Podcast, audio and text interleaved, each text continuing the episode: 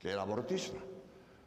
Es que no sabemos cuándo empieza a ser el, cuándo ser humano. Y digo, no lo sabrá usted, pero los médicos sí lo saben. Y entonces leí lo que voy a leer aquí también, ahora mismo, para confirmar lo que digo, cómo los médicos están de acuerdo cuando empieza a ser humano, cuando comienza el nuevo ser humano. Y voy a leer, hombre, tengo muchísimos más, pero leeré unos cuantos para confirmar lo que digo, que eso no lo digo yo, lo dicen los médicos. Por ejemplo, el profesor Juan Ramón La Cadena, catedrático de genética de la Universidad Complutense de Madrid, el primer Congreso Internacional de Biótica de España, dijo, la nueva vida comienza el momento en que el espermatozoide entra en el óvulo. Un, catedrático de, de medicina. José Hernández Llago, presidente de la Sociedad Valenciana de Bioética, ha dicho que el descubrimiento del genoma humano demuestra inequívocamente que en el momento de la fecundación del óvulo por el espermatozoide surge un nuevo ser humano. Médicos, el doctor Botella Yusiá, presidente de la Real Academia de Medicina, catedrático de ginecología de la Universidad Complutense de Madrid, dice el nuevo ser tiene un código genético distinto de los códigos de sus padres. Es un nuevo ser humano desde el momento de la concepción, etcétera, etcétera, etcétera. Montones, los médicos. Los médicos son los que tienen que decir cuándo empieza el ser humano. El que sabe y el que entiende. Y si los médicos dicen que el nuevo ser humano empiece la fundación, ¿cómo vamos a permitir que se condene a muerte a un ser inocente que no ha hecho nada malo. Pero además, que es por, lo que yo quería citar a este artista de teatro, porque dijo una cosa que me encantó y yo la repito siempre. Decía el artista en la obra de teatro, es que ni en caso de duda, ni en caso de duda podía ser lícito el aborto. Y decía él, la, idea no es mía, es de, la obra de teatro. Decía él, si a mí me dan un paquete para que lo tire al mar, diciendo que es un gato muerto, y yo dudo que sea un niño vivo, y lo tiro al mar en la duda, y resulta que es un niño vivo, soy un asesino. Soy un asesino. Yo no puedo tirar al mar un paquete sin, sin salir de la duda si es un gato muerto o es un niño vivo. Y si lo tiro dudando y era un niño vivo, soy un asesino. Ni en caso de duda sería lícito tirar el paquete al mar con la duda de que sea un niño vivo. Y un ejemplo ya tradicional sobre el tema. Si un cazador ve que algo se mueve entre las matas. No sabe si es un hombre o es un jabalí, pero por si, por si acaso es un jabalí, ¡zarzas! Y era un hombre y lo mató. Es un asesino. Es un asesino. El cazador no puede disparar sin salir de la duda si es un hombre o es un jabalí. Y si dispara sin salir de la duda y era un hombre, ¿eh? es un asesino. Ni en caso de duda. ¿Y quién honradamente puede estar seguro de que ese nuevo ser no es humano cuando todos los médicos afirman que el nuevo ser humano comienza en el momento de la fecundación?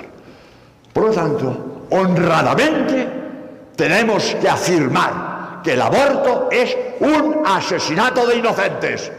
Y nadie tenga la ideología que tenga, nadie puede decir que sea justo condenar a muerte a una persona inocente. Segundo punto, eutanasia. Frase bonita, muerte digna. No, señor. Muerte digna, ¿no? sacrificio, liquidación, eliminación de viejos inútiles. Eso es la eutanasia. Me desprendo de, de viejos que me estorban. Eso es la eutanasia. No muerte dulce. Eso es engañar. Muerte dulce.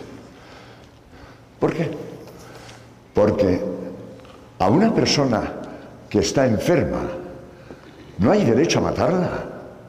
No hay derecho a matarla. ¿Con qué derecho matamos a los enfermos o a los viejos? ¿Es que solo tienen derecho a vivir los sanos? ¿Quién ha dicho eso? Los enfermos y los viejos tienen el mismo derecho a vivir que los sanos. ¿Por qué vamos a matar a los viejos y a los enfermos porque son inútiles? No hay derecho. No hay derecho. Todos tienen derecho a vivir y nadie tiene derecho a quitar la vida a un inocente, como es un viejo inútil o un enfermo terminal. No se puede hacer esto. No se puede hacer. Pero además, además, en los sitios donde se ha legalizado la eutanasia, es horrible lo que está ocurriendo. En el libro, no, voy a leer, de cuando en cuando lo citaré, pero no puedo citarlo todo porque eh, pierdo tiempo. Pero eh, cuento varios casos de enfermeras y de médicos que han liquidado con una inyección letal eh, a tal enfermo porque le da la lata. Históricos, se los periódicos, con nombre, fulanita, pues ha eliminado a 25 enfermos porque le dan la lata. El otro ha eliminado a tantos porque le molestan. Como la eutanasia es legal, es horrible. Tanto es así que en Holanda hay una sociedad que, que los socios llevan el carné, que en caso de enfermedad no quieren ir al hospital, porque temen que les pongan una inyección letal y los liquiden. Y llevan un carné que no quiere el hospital, no quiere el hospital. Porque si lo mete hospital, la enfermera o quien le dé la gana le ponen una inyección letal y lo quitan del medio. No quieren ir al hospital. Esos son datos, doy ahí datos, datos. Esto pasa en Holanda. De manera es lógico. Si es lícito eliminarlo por el motivo que sea, no se puede hacer. No se puede hacer. Miren ustedes. La Conferencia Episcopal Española ha publicado un testamento vital, que yo lo llevo en el bolsillo. ¿eh? Lo voy a leer porque merece la pena, vamos, para, para que, por si alguien, si no al pie de la letra, por lo menos las ideas. Dice el testamento vital, el que suscribe pide que si por mi enfermedad llegara a estar en situación crítica e irrecuperable, no se me mantenga en vida por medio de tratamientos desproporcionados o extraordinarios. Eso estamos de acuerdo. En eso estamos de acuerdo. Ha, habido casos como el de Franco en España o el de Tito en Yugoslavia que les prolongaron la vida con medios extraordinarios, una vida ya inútil. Eso no es. Por lo tanto, no tenemos por qué desear que nos prolonguen la vida con medios extraordinarios por lo costoso o por lo doloroso. No.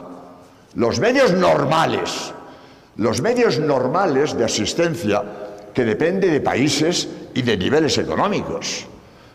hoy se considera normal de cualquier enfermo cosas que para nuestros abuelos sería extraordinario. Pero según el nivel económico de la sociedad actual, todo el mundo tiene derecho al cuidado normal de los enfermos. Pero no hace falta esos medios, porque hay unos medios que te mantienen vegetativamente, pues yo sé yo, años si hace falta. Por lo tanto, primero, deseo que no se me apliquen medios, tratamientos desproporcionados y extraordinarios.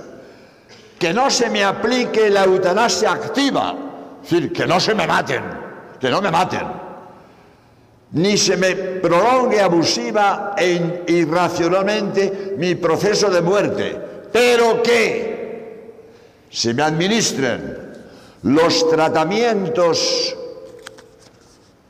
adecuados para paliar los sufrimientos, eso sí, tratamientos adecuados para paliar el dolor, eso sí.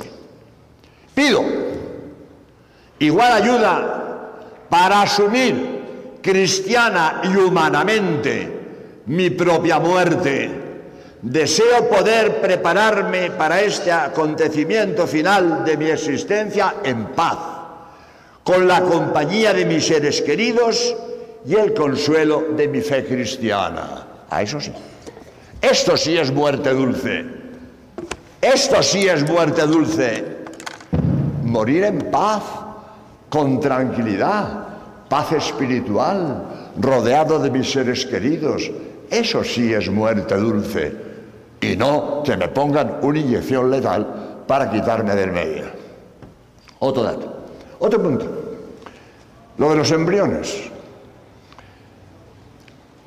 Frase bonita, muy popular, es que descongelando embriones podemos sacar unas células madres que curan enfermedades. Qué bonito queda esto. Vamos a descongelar embriones para obtener células madres que curan enfermedades. Qué bonito suena esto. Pero no dicen la verdad. Vamos a matar a seres humanos para que se cure otro. Eso es la verdad.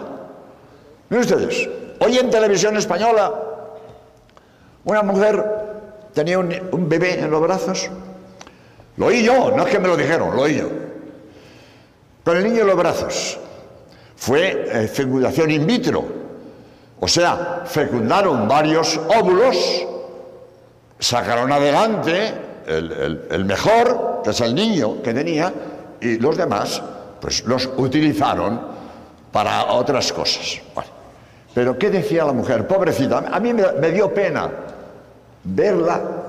Seguramente que se lo creía, se lo creía lo que dijo. No creo que fuera comedia, lo dijo de corazón, pero engañada. Porque dijo esto, estoy contenta de haber cedido mis embriones sobrantes para que alguien pueda curarse de sus enfermedades. Esto dijo la mujer con su bebé. Estoy contenta de haber cedido mis embriones sobrantes para que alguien pueda curarse de sus enfermedades. Eso es lo que ella se creía. Pero lo que estaba haciendo, y sería la verdad que podía haber dicho, estoy contenta de matar a mis hijos para que se cure el vecino. Eso es lo que hizo. Matar a sus hijos para que se cure el vecino. Eso es lo que hizo. Tan hijos suyos son los embriones congelados como el que tiene los brazos. Tan hijos suyos son. ¿Por qué me la engañan? Y la pobrecita, ¿qué sabe? No, los embriones sobrantes los emplearemos para que alguien se cure de Alzheimer o de lo que fuera. No, señor. Por, señora, ¿quiere usted matar a sus hijos para que se cure el vecino? ¡Oh, no! Pues eso es lo que hace. Eso es lo que hace. ¿Cómo endulzamos las cosas? Con frases bonitas o inofensivas. No, señor. No se puede matar a una persona para que se cure otra. Eso no se puede hacer. Eso no se puede hacer. Y esos embriones son seres humanos. Pero además, ¿qué es lo tremendo? Es unas células madres que se obtienen, desde luego, de los embriones, se pueden obtener de células adultas. Y según dicen, yo no eh, soy médico, yo soy divulgador. Yo estudio, pregunto, leo y, divulgo lo que oigo y lo que me entero. Pero según me han dicho a mí los médicos, sacar células madres de, de, células adultas de la propia persona es mucho mejor. Porque por lo visto, repito, he leído y oído a médicos, esas células madres ajenas tienen problemas. Primero, problema de rechazo. Y segundo, que según parece, ha habido causa, ha habido casos de cáncer que producen cáncer, dicen los médicos. Por lo tanto, las células madres sacadas de células adultas del mismo paciente se puede hacer sin peligro de rechazo y, sin peligro de tumores. Pero además, esas células madres también se sacan del cordón umbilical y no se mata a nadie. Y esos cordones umbilicales que se están tirando a la basura, pues en lugar de tirarlos a la basura, se pueden conservar. Y si hace falta, sacar la célula madre del cordón umbilical. Es una técnica moderna, muy actual, está empezando, pero por ahí tiene que ir la investigación. Sacar células madres o de células adultas del paciente o del cordón umbilical y no matar a seres humanos para que se cure el vecino. Eso no se puede hacer. Por cierto, como eh, sabéis, soy español, hace eh, unos días que llego de Madrid y los oficios de España han guardado el cordón umbilical de la princesa Elena para, para el, por si hace falta. O sea, hay eh, eh, bancos, ya, de momento es caro, pero todo con el tiempo se abaratará. Y el ideal sería que esto se institucionalice y se guardaran todos los cordones umbilicales, no embriones que son personas humanas, sino cordones umbilicales. Y sin matar a nadie, se obtendrían las células madres para curar enfermedades. Bien, otro punto que decía antes, ah, lo del SIDA, sexo seguro, mentira, otra mentira. Y con esto engañan a la juventud que se creen que con el observativo sexo seguro, mentira, mentira. Como dije antes, el virus del SIDA se cuela por los poros los poros de la goma como una pelota de tenis por el aro del baloncesto, porque los poros de la goma son 50 veces más grandes que el virus del SIDA. Por eso, dicen los médicos, voy a leer por lo menos uno que es muy importante, cómo han tratado enfermos de SIDA por vía sexual que habían usado preservativo. Voy a leer uno porque es muy conocido, es estos sexólogos norteamericanos son muy conocidos. Vamos a ver, aquí está. Son muy conocidos. Los sexólogos norteamericanos, Master, Johnson y Cologne, afirman que conocen casos de contaminación del SIDA por vía sexual a pesar de haber usado preservativo. Pero montones, cita uno, montones de médicos atienden enfermos de SIDA que usaron preservativo. No es, no es, no es. Hombre, es un obstáculo, me decía un médico, es como una telaraña. Bueno, algo obstaculiza, pero que no me digan sexo seguro, porque es mentira. Y con eso la gente se cree que es sexo seguro y con eso el SIDA se propaga más. Y tenemos en España, yo hablo de España que es lo que conozco, desde la campaña del sexo seguro, póntelo, pónselo, todo esto, hay mucho más SIDA que antes. Los médicos, las estadísticas. A pesar de tanta campaña de póntelo, pónselo, hay más SIDA que antes. Lógico. La gente se cree que sexo seguro usa preservativo y más SIDA que antes. ¿Dónde está el auténtico remedio? Perdón, vaya, ¿se me ha caído? ¿Ya funciona? Bueno, es que a veces con tanto manoteo le doy al aparato y se va el sonido. Eh, ¿Dónde está la auténtica solución? Juventud pura hasta el matrimonio y matrimonio fiel hasta la muerte. Esa es la solución. Esa es la solución. Juventud pura hasta el matrimonio y matrimonio fiel hasta la muerte. Ahí sí. Eso es, lo que dice la iglesia. ¿Qué es lo que quiere la iglesia? No hay de siempre. Juventud pura hasta el matrimonio. Matrimonio fiel hasta la muerte. Ese es el auténtico medio, claro. ¿Quién se atreve a predicar pureza a la juventud? Más que los curas, y no todos. y no todos. Pero eso no hay que predicar, guste o no guste, la verdad es la verdad, guste o no guste. Juventud pura hasta el matrimonio. Y si no, prepárate. Cuento casos, los tengo en el libro. Lo voy a contar.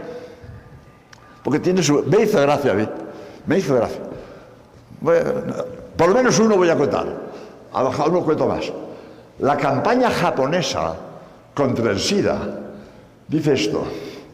Muchacha, tú sabes que cuando te acuestas con tu amigo, te acuestas con todas las amigas que se han acostado con tu amigo y con todos los amigos que se han acostado con esas amigas de tu amigo. Si uno de ellos tiene el SIDA, tú te lo llevas.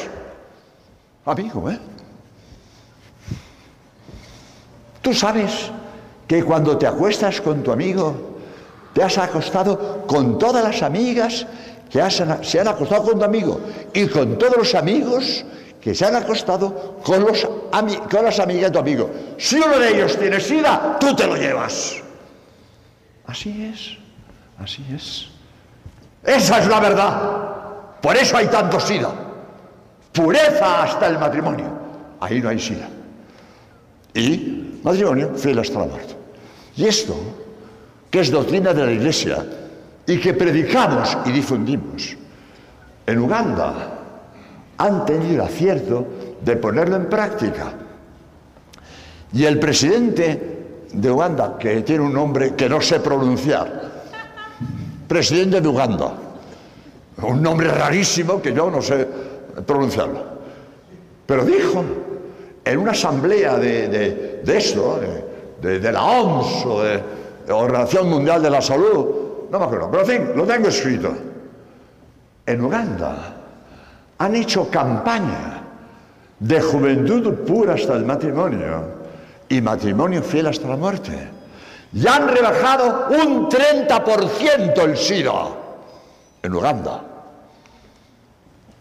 Con la campaña que quiere la Iglesia.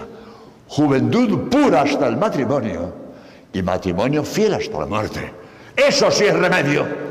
Y en Uganda, que han hecho campaña con esta doctrina de juventud pura hasta el matrimonio y matrimonio fiel hasta la muerte, han rebajado un 30% el virus del SIDA.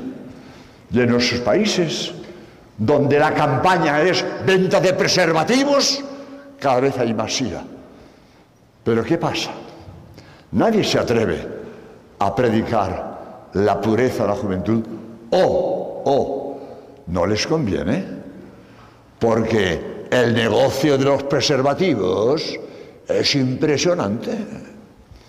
Lo que están ganando las empresas que hacen preservativos es impresionante.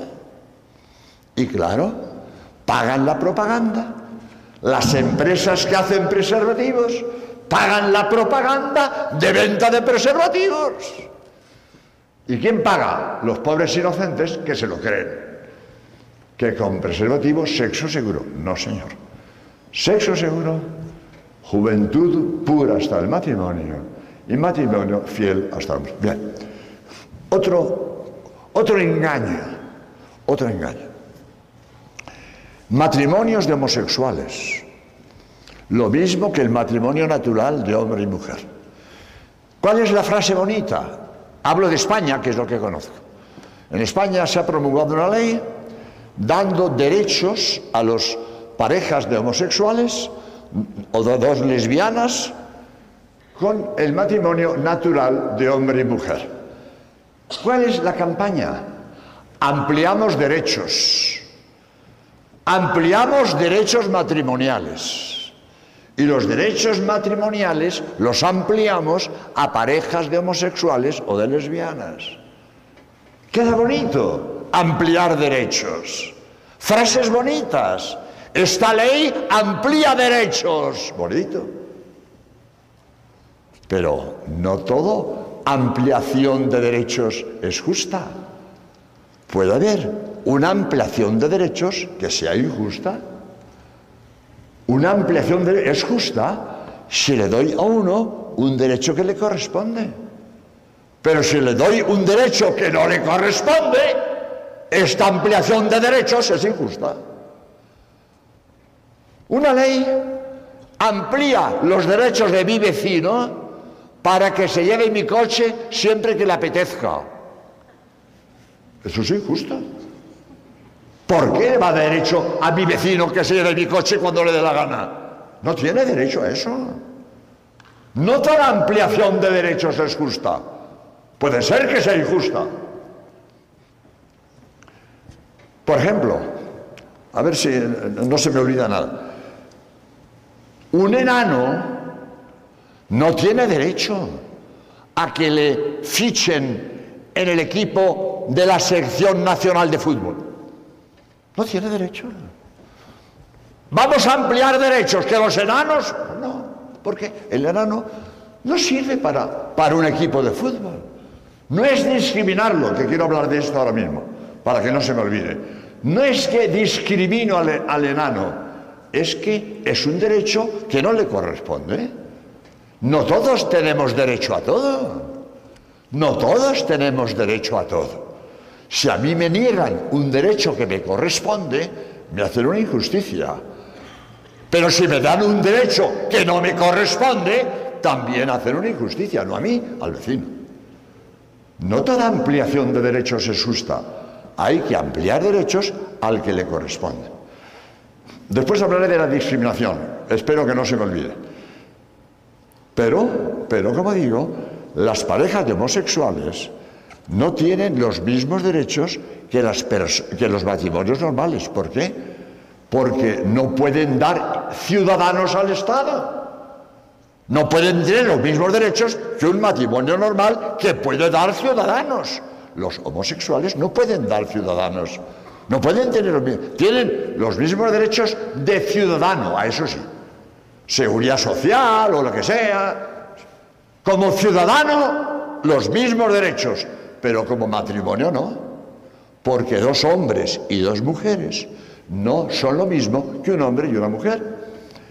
Un eh, periodista eh, español que tiene gracia, la frase es, un poco fuerte, pero, pero me hizo mucha gracia y me acuerdo. Dice, ¿cómo se llama? Mariano Revilla dice, una tuerca y un tornillo valen más que dos tornillos o dos tuercas. Con dos tornillos y dos tuercas no hago lo mismo que una tuerca y un tornillo. Que no es lo mismo, que no es lo mismo. Y la Conferencia Episcopal Española tiene una frase muy buena, igualar los derechos de parejas homosexuales a los matrimonios normales es tan funesto como dar licitud a una moneda falsa. Bien. Si sería funesto para un Estado legalizar la moneda falsa, tan funesto es legalizar como matrimonio lo que no es matrimonio. No es matrimonio. Dos hombres y dos mujeres no son matrimonio. Y las leyes humanas no cambian la naturaleza. La naturaleza humana no se cambia por leyes humanas. El matrimonio es hombre y mujer desde Adán y Eva hasta hoy. Desde Adán y Eva hasta hoy, el matrimonio es hombre y mujer. Y dos hombres no son matrimonio y dos mujeres no son matrimonio. Y las leyes humanas no cambian la naturaleza. Y eso me lo he inventado yo, pero creo que es a propósito. Si el gobierno da permiso para que vuelen los burros, a los burros no les salen alas. Por muchas leyes que haga el gobierno, dando permiso a los burros para que vuelen. Los burros no volarán, no les salen alas, porque las leyes humanas no cambian la naturaleza. El matrimonio es hombre y mujer de derecho divino. Y eso no lo cambian las leyes humanas. Por lo tanto, es una barbaridad. Bueno, voy a añadir otra cosa. Es que miren ustedes, hablo de España, que es lo que conozco. El gobierno socialista, en su obsesión por, por contentar a los gays, hace monstruosidades. disparates, ridiculeces. Miren ustedes, ¿quieren ustedes creer? En España, el derecho civil ha eliminado las palabras padre y madre, progenitor A, progenitor B. Por favor. Claro, si son dos hombres o son dos lesbianas, padre y madre, progenitor A, progenitor B, derecho civil. Vamos, hombre, por es que, es que es tremendo. ¿A dónde vamos a parar? Bien. Pero no quiero que se me olvide, porque ya se me está olvidando, que la Iglesia no discrimina a los homosexuales. No los discrimina. Miren ustedes, tuve yo un debate en televisión con el presidente de los gays. Se llama, ¿cómo se llama este? Colega, es la asociación. Colega, colectivo de lesbianas y gays. Colega. tuvimos un, un debate en televisión. Y lo voy a decir porque creo que puede ser interesante. Y discutiendo, dijimos muchas cosas, pero voy a decir una que viene al caso. Decía el, este, este, es que la iglesia nos discrimina. Y digo yo, no, la iglesia no os discrimina.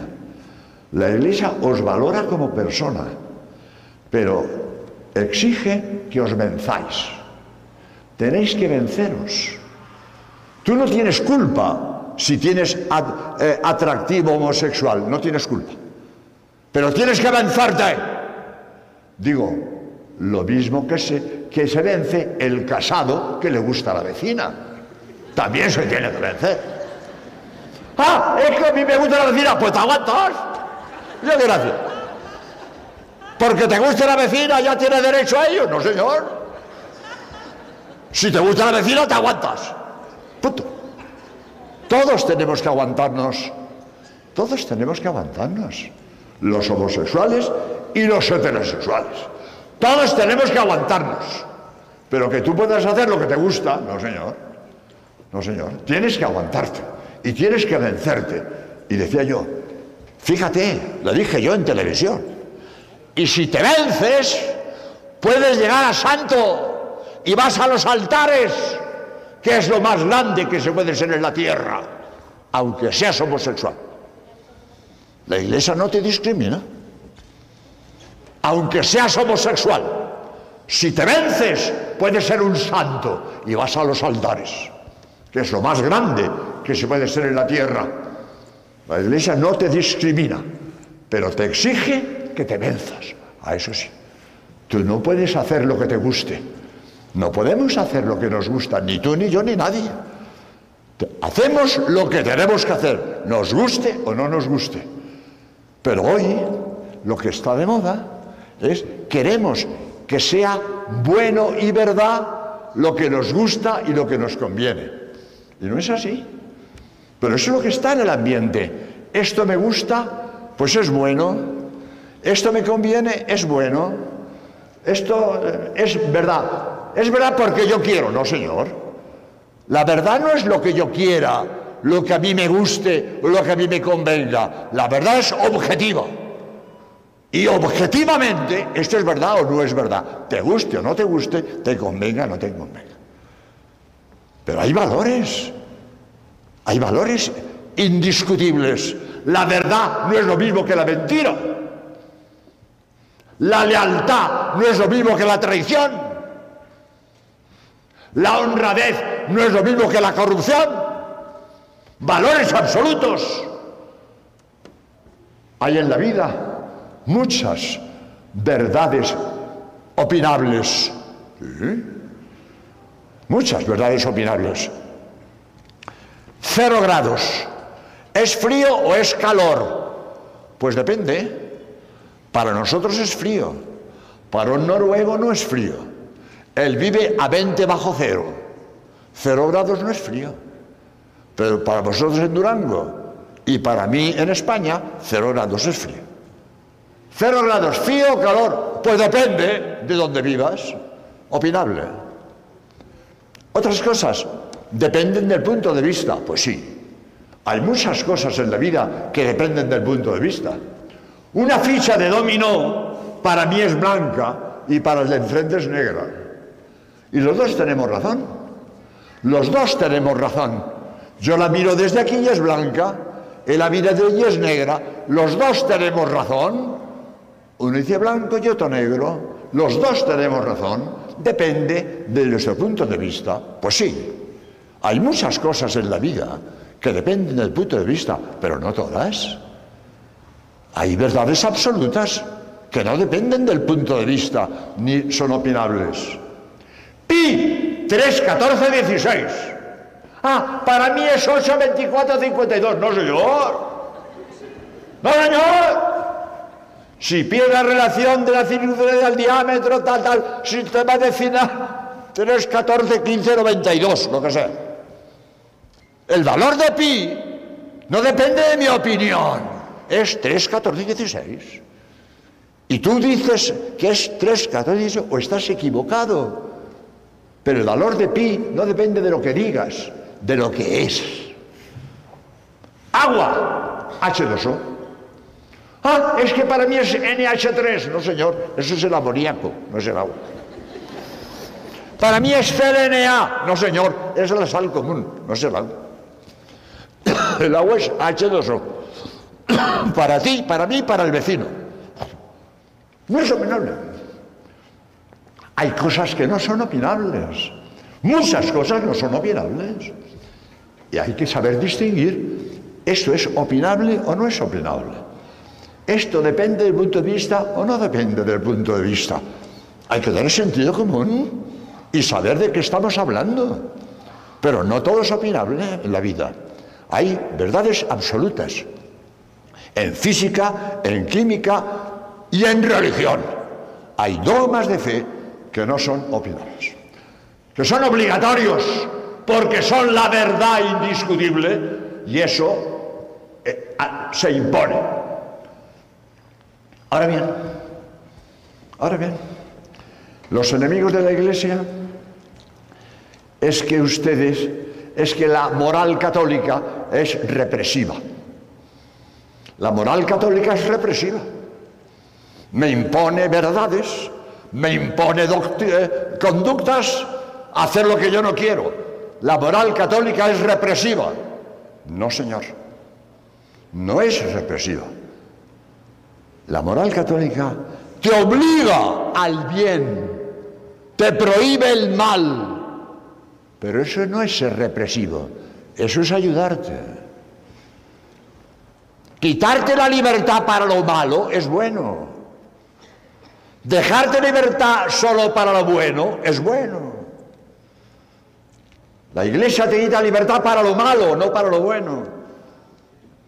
Te obliga a ir por aquí, pero te conviene ir por aquí.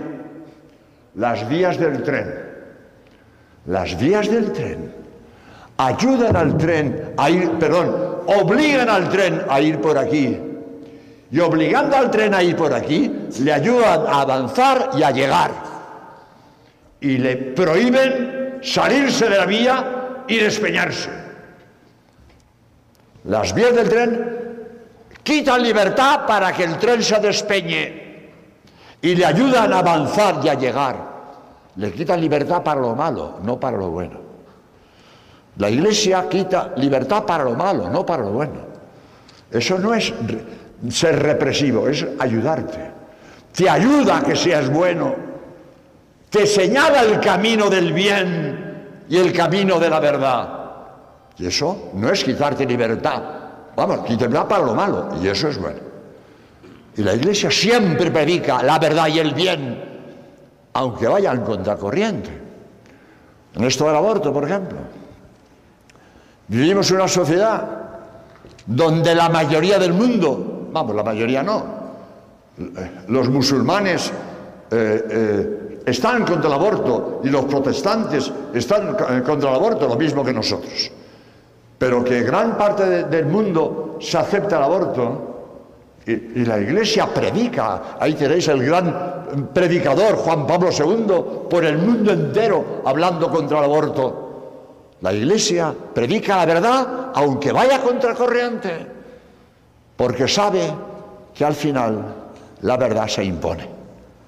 Al final la verdad triunfa y lo que quedará será la verdad. Yo pongo un ejemplo clarísimo. Bueno, primero, otra cosa que yo me he inventado, pero, pero digo, me siento profeta.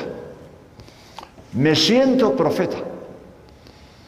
Yo les aseguro a ustedes, no lo verán, ni ustedes ni yo, pero yo aseguro que las generaciones del futuro nos acusarán de generación asesina. Estoy seguro. Estoy seguro que el aborto se prohibirá en el mundo entero y se impondrá la verdad. Y cuando el aborto esté prohibido en el mundo entero, las generaciones del futuro dirán, aquella generación asesina que los gobiernos daban permiso para que las madres maten a sus hijos, no les cabrá en la cabeza que nuestros gobiernos dan permiso para que las madres maten a sus hijos. No les cabrá en la cabeza. Nos llamarán generación asesina porque la verdad se impondrá. Con el tiempo se impondrá. Lo mismo que hoy se ha abolido la esclavitud. Hoy no concebimos que un hombre esclavice a otro hombre. No concebimos la esclavitud. En el mundo entero está prohibida la esclavitud. Hubo otros tiempos en que la esclavitud era legal. Otros tiempos pero gracias a Dios, hoy en el mundo entero está prohibida la esclavitud. Pues lo mismo que hoy está prohibida la esclavitud en el mundo entero, porque no concebimos que un hombre esclavice a otro hombre, en el mundo entero se impondrá la verdad y ningún gobierno dará permiso para que las madres maten a sus hijos. Las generaciones del futuro nos acusarán de generación asesina porque nuestros gobiernos daban leyes que permitían que las madres maten a sus hijos. Por eso la Iglesia, aunque sea contracorriente, predica siempre la verdad y el bien. Porque la Iglesia es fiel a Jesucristo, fiel a Jesucristo, que era el camino, la verdad y la vida. Y la Iglesia quiere seguir la doctrina de Cristo difundir por el mundo la doctrina de Cristo, porque esa es la verdad, lo que Cristo predicó y el, mensaje que Cristo trajo al mundo, porque la verdad está en Dios.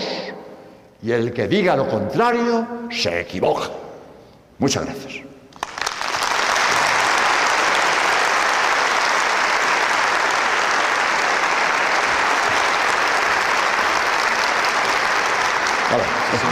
me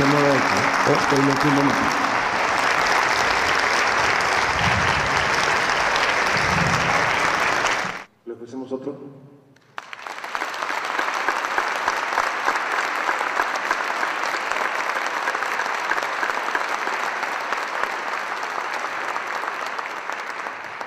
Me pongo aquí porque estoy sordo. Por aquí cero. Por aquí 50%. Si me pongo allí no me entero. Quisiera solicitar al licenciado Ricardo López Pescador que nos dirigiera un mensaje en agradecimiento a, esta maravilla que hemos tenido de tenerlo aquí. bueno, muchas gracias.